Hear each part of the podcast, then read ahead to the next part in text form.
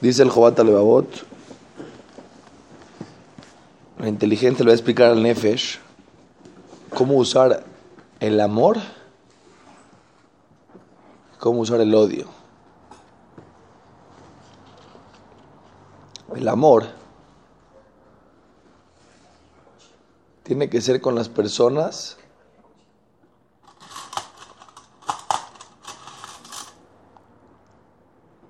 que están de acuerdo con lo que Hashem quiere de la persona en este mundo y te provocan una felicidad eterna. Una persona que te, que te provoca una felicidad eterna es propicio que lo ames, porque la bondad que te está dando es muy grande.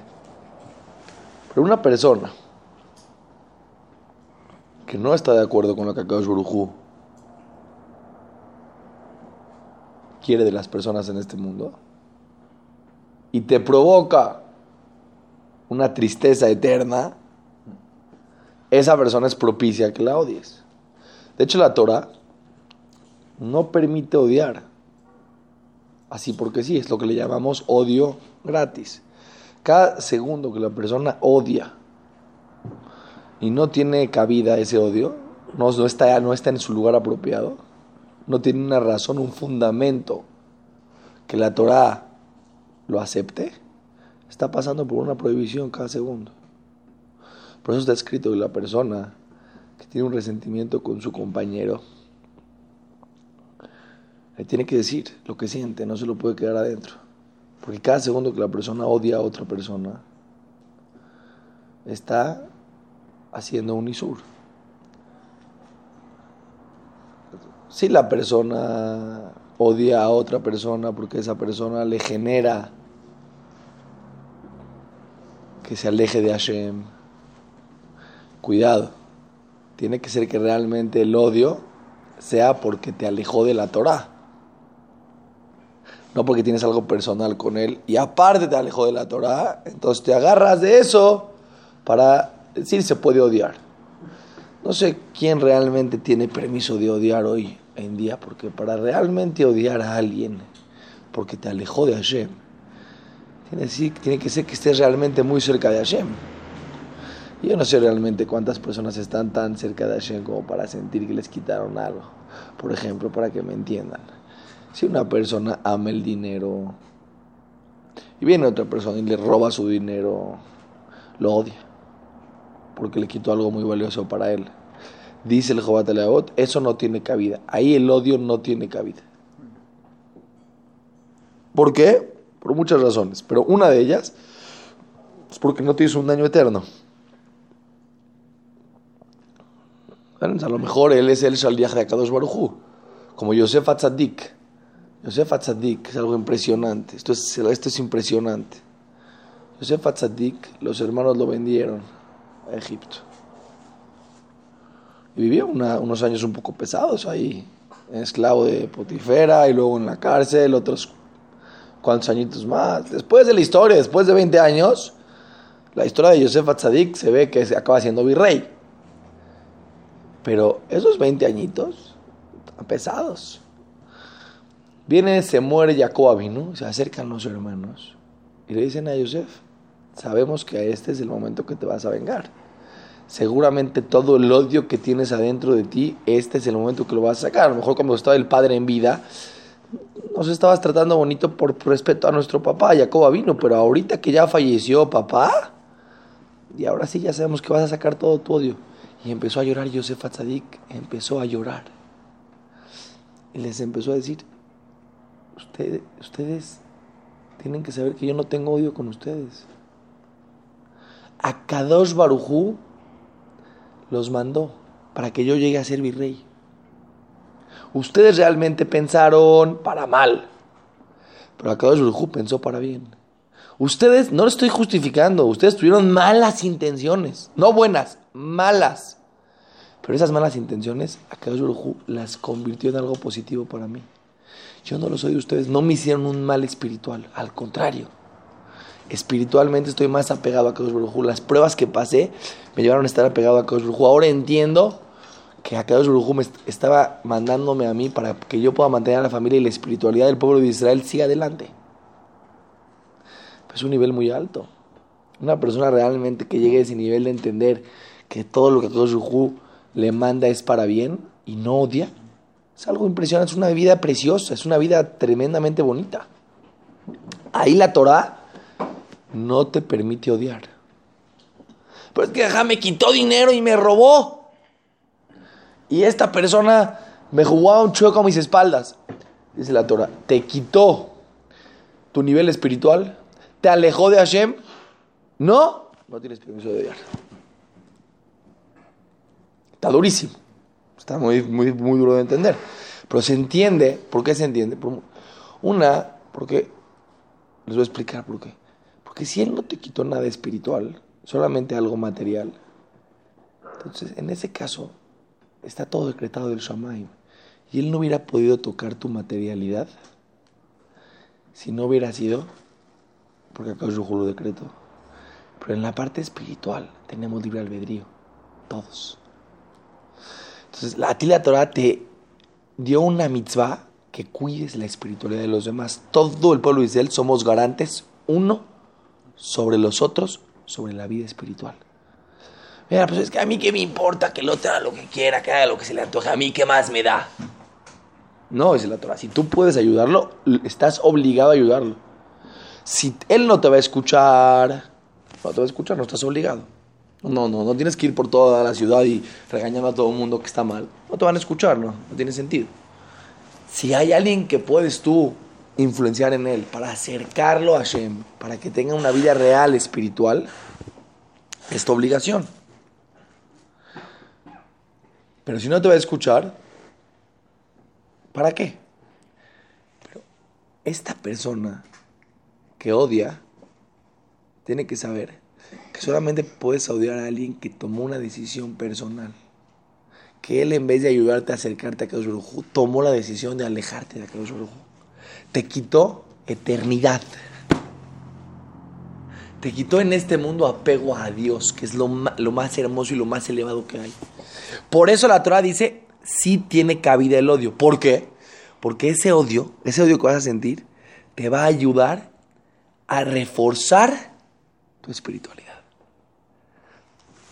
Cuando una persona le hacen algo y le quitan su dinero y lo odia, tiene un sentimiento de enojo, de frustración, de lo que sea en contra del otro, es una señal que valora el dinero. ¿Correcto? Si una persona tenía una agujeta de un zapato que le sobraba, estaba jugando con la agujeta y vino otra persona y se la quitó, ¿lo odias? Te vale un cacahuate, que se lleve la agujeta, ¿qué más te da? No te quitó nada. ¿Correcto? Cuando tú odias, es una señal que valoras algo, estás valorando algo. El odio no es nada más porque la gente dice te permito odiar, porque sé que eso te va a generar algo positivo, que tú refuerces los valores que para ti son importantes. Entonces, para, para mí es importante el dinero, sí, pero eso tienes que saber que él no te lo puede tocar tu dinero. Como dice la Gemara, Ein Adam Nogea Bemuhan Lejaveró Afilu Be Melónima. La persona no puede tocar lo que le corresponde a su compañero ni en un centímetro. Si algo te toca, nadie te lo puede quitar. Pero es que él me robó, jaja. No te tocaba. Y jazito del otro, porque lo van a llevar al juicio en el cielo y en la tierra. Pero ahí no te dejamos odiar. ¿Por qué? ¿Por qué? ¿Por qué vas a odiar? Para que te refuerces el valor del dinero. Javi no necesitas reforzar el valor del dinero. Y lo que sientes en contra de él, no es en contra de él. Eh, tienes que saber que es sacado de Como dijo Yosef Atzadik, ellos pensaron para mal. Pero acá Baruj pensó para bien. No le estoy diciendo a la gente que mucha gente dice, es que jamás yo no me la creo. ¿Cuál? Júzgalo para bien. No estoy diciendo que lo juzgues para bien. Él tenía malas intenciones. Pero acá Baruj tenía buenas intenciones. Lo que también puedes saber es que mucha gente, es que, es que saber, mucha gente hace cosas equivocadas más que por maldad, por ignorancia son tontos. No son malos, son tontos. Como dice la Gemara, cuídate más de los tontos que de los malos. Cuídate más. Porque el del tonto, tú no te vas a cuidar porque vas a decir, bueno, no es malo. Pero como es tonto, puede dañar más que un malo.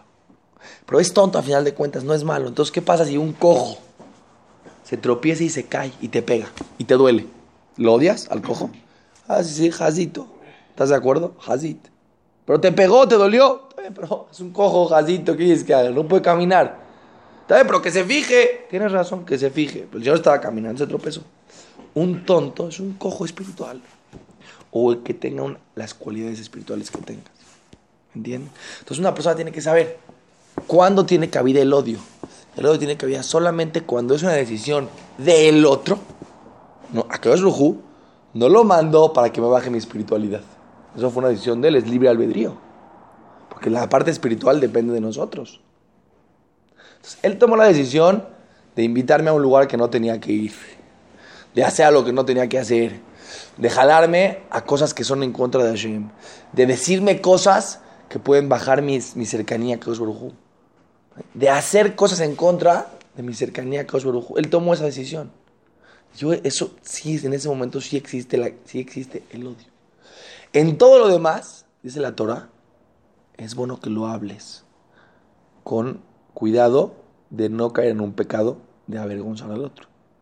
Pero una persona que tiene un resentimiento con otro ser humano y lo odia, no porque le quitó algo espiritual, y ojo, ya lo dije y lo repito, para que tú puedas odiar a alguien porque te quitó algo espiritual, tienes que tener un contacto con Akadosh Baruj muy profundo.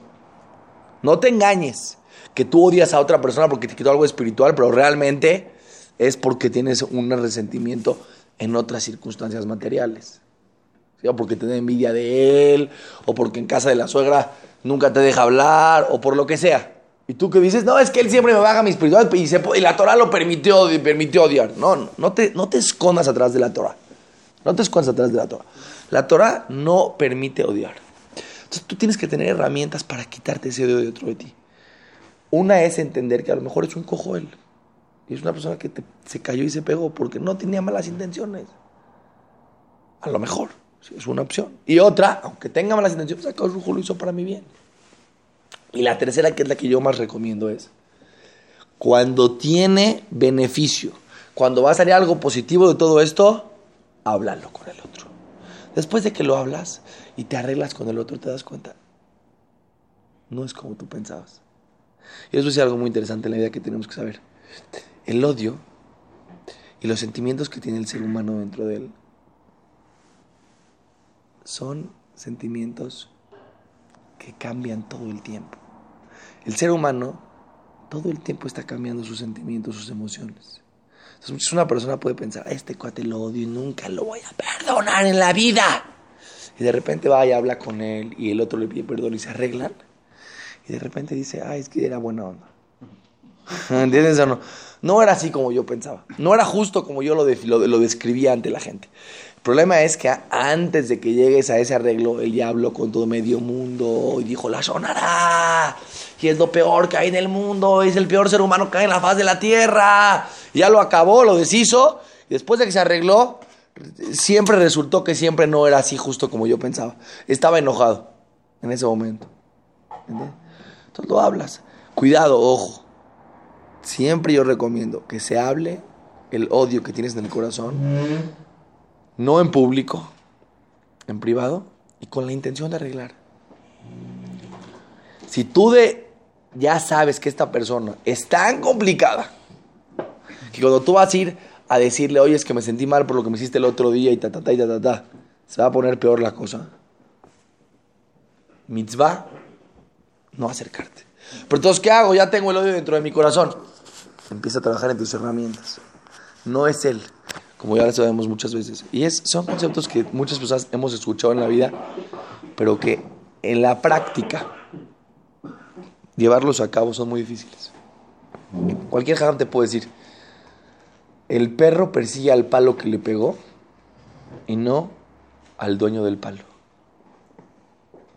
Igual nosotros eso, nos enojamos con la gente. No sabemos que, ahí es Boreolam.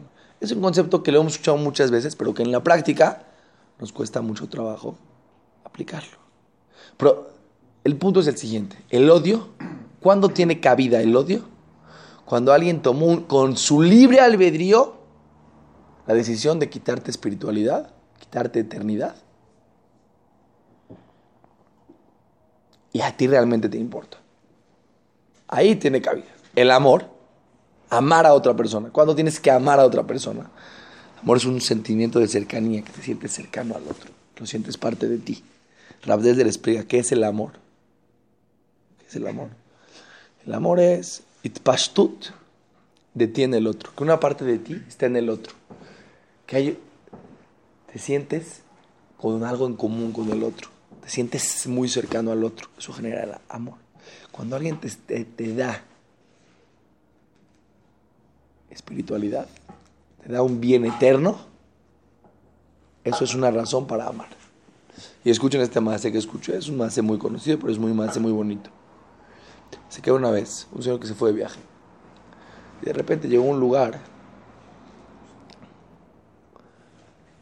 donde los diamantes eran la arena. Era una isla que la arena era, eran diamantes. La arena.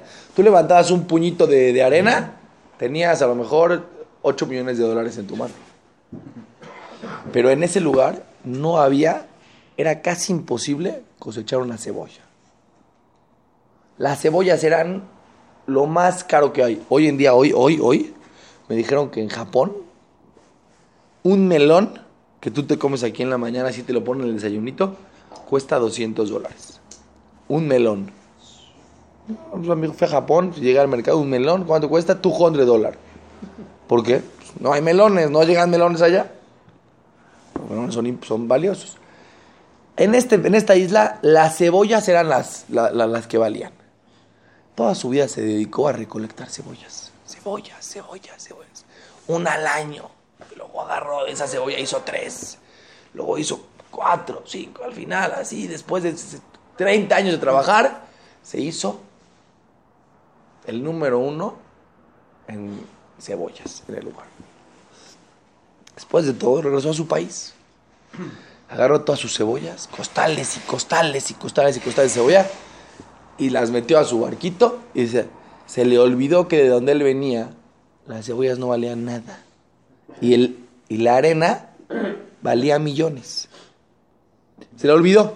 Ya estaba por subirse al, al, barco con sus, con sus cebollitas y de repente dijo, ay, mi hijo, pues, quiero que toque un regalito a mi hijo. ¿Sabes qué? Le voy a traer un poquito de arena. Para que hagan un castillito de arena en la casa, arena, de, arena del mar de esta isla. Se llevó un puñito así, se metió a la bolsa. Se lo metió y se fue. De repente llegó en el camino. ¿Qué les pasó a las cebollas? Se empezó con el calor. Y esto y el otro. Se empezaron a echar a perder. Cuando llegó al puerto, el olor de las cebollas era tan fuerte que les dijeron los del puerto: Mira, esto de traer aquí microbios, bacterias, este olor está de miedo. Para que tú puedas entrar, tienes que tirar todas las cebollas. Tirar todas las cebollas. Cuando tires todas las cebollas, te dejamos pasar.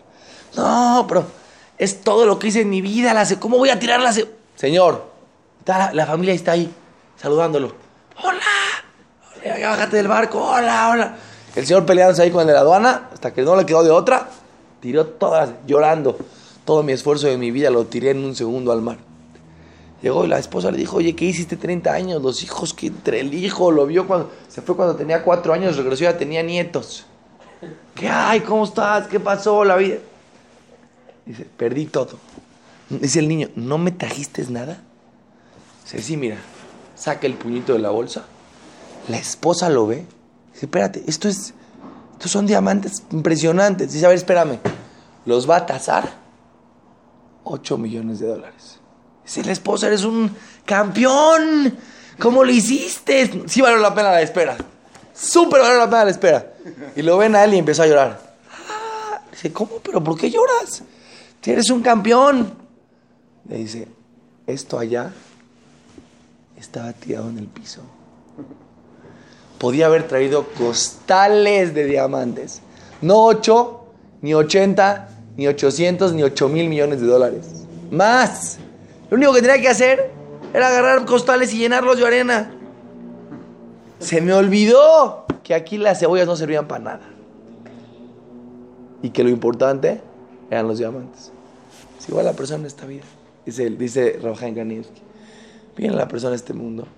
Se le olvida que las mitzvot están tiradas en la esquina. puedes hacer mitzvot, puedes estudiar Torah, puedes aprovechar el tiempo. De repente la persona quiere dinero, cebollas. Dinero, dinero, dinero, más dinero, más dinero, más dinero, más dinero, más dinero. Otro dólar, otro dólar, otro dólar. De repente la persona se va de este mundo.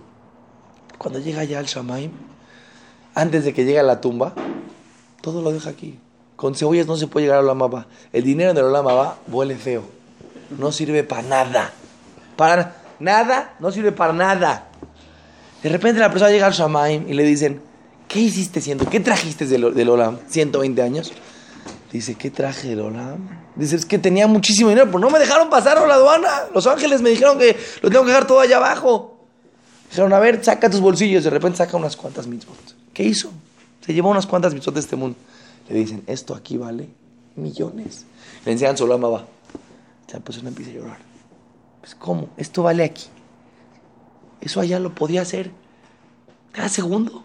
Emuná, cada segundo. Estudiar Torah cada segundo. Hacer un mitzvah alguien cada segundo.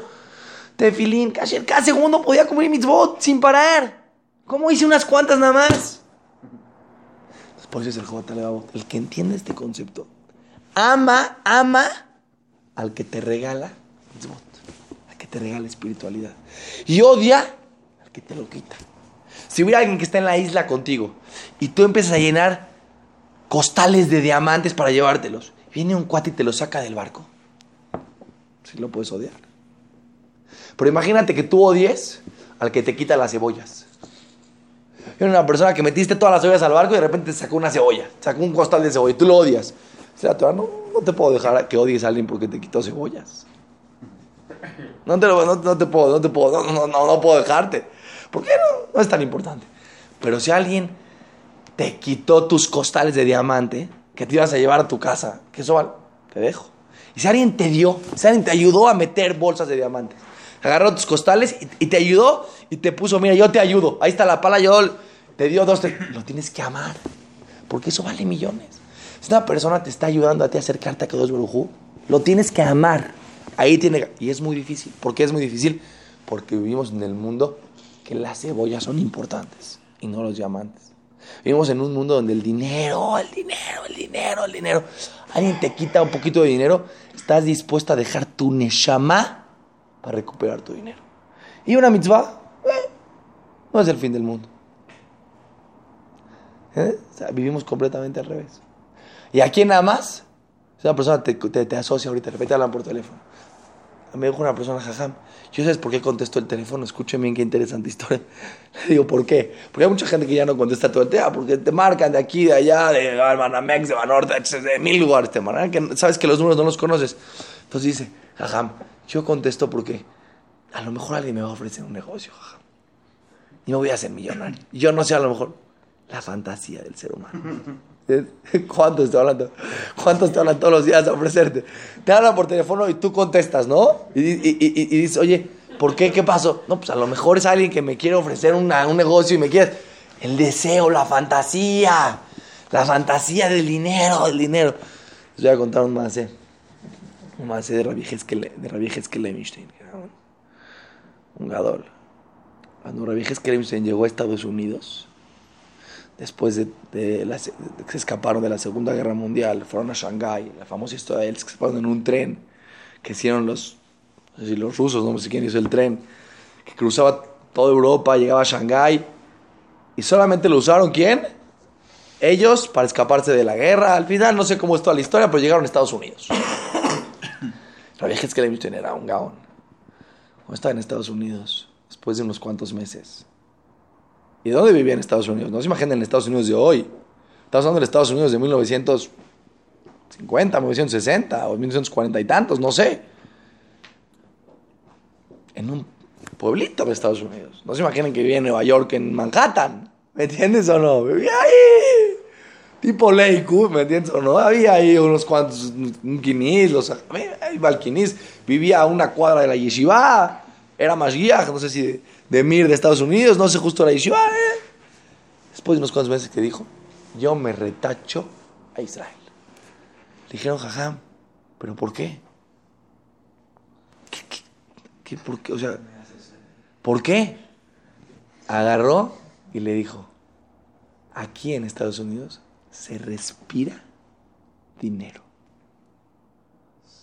No dijo, yo tengo mucho la más de, vivo en un mundo material, vivo en una casita. Se respira, se respira. El ambiente respira, ¿qué? Más dinero, más. Tú llegas a Estados Unidos, llegas hasta Nueva York, y de repente tú ya dices, yo quiero la lana. Yo quiero las cebollas, ¿me entiendes o no? Dices, pero ¿cómo? Cuando escuchas el mase, ¿qué dices cuando escuchas el mase? Pero qué tonto, jajam. ¿Cómo puede ser que si él venía de, de, un lugar donde los diamantes eran importantes, por más que estés ahí 30 años, no puedes pensar que las cebollas son importantes. Cuando tú viniste de un mundo donde las cebollas no valían nada. Tú vives ahorita en México, de las cebollas, ¿cuánto vale una cebolla? Y por más que te vayas a una isla a vivir, no vas a cambiar tu, No vas a cambiar, papá. Vete a Manhattan un mes. Vete a caminar por, por, por, por, la Quinta Avenida y ve los edificios y la gente cómo corre y persigue el dinero. A ver si no en ese momento dices tú, estoy perdiendo mi vida, necesito la lana. ¿Ves? La Neshama vino de aquí se acabó y sabía que esto no vale. Sabía que esto es pasajero, todos van a morir, es pashut. Pero llega al mundo y ve a la gente persiguiendo otro dólar, otro dólar, otro dólar. Después de 120 años se lleva un puñito de mitzvot. Esto es importante entender. Es muy difícil, no es fácil estas las cualidades, es lo más difícil de trabajar las midot, es lo más difícil que hay. Como cuando Eliezer, y terminamos con esto la clase, es muy importante, cuando Eliezer iba a buscar a la esposa de Yitzhak vino, Ribka, está escrito que le dijo, la que me dé agua para mí, para mis camellos, ella es la elegida. La que sepa tener bondad, ella es la elegida. La que tenga mi doto, es la elegida. Llegó de repente, y de repente se acercó y vio que una niña de tres años, cuando ella se acercaba al pozo, el agua subía. De un mes. Ella no sacaba el agua del pozo como una persona mayor que tenía la fuerza para ir acarreando el agua y jalando el agua. No, ella se acercaba al pozo y el agua subía hacia ella. Y eso lo vio Eliezer. Y después le preguntó a Eliezer, le dijo, oye, ¿me das agua? Y le dijo, no nada más a ti, a tus camellos, con inteligencia, bondad, con sabiduría, etc. Pregunta el rap, creo que será de Ponovich. Si Eliezer ya vio que esta mujer hace milagros, que esta mujer es profetiza. Es una mujer que el agua sube hacia ella. ¿Tú ves todos los días que de repente a alguien se le hacen milagros? No era suficiente prueba como para saber que es la esposa de Isaac. Tú puedes ver jajamín, cabalistas, Torah, milagros, dice Rabbi Ponovich. Pero si no tiene midot o midot es todo. Es midot de la persona, saber dónde aplique el amor, controlarse a él mismo, sus emociones, dónde aplique el odio, a quién hay que amar, a quién hay que odiar. Es un tema para la vida. Pero por lo menos saber que al que te regala mitzvot, vale millones, hay que amarlo. Y al que te las quita, puedes odiarlo. No engañarnos a nosotros mismos. Mejor no odiar a nadie. Seguimos mañana.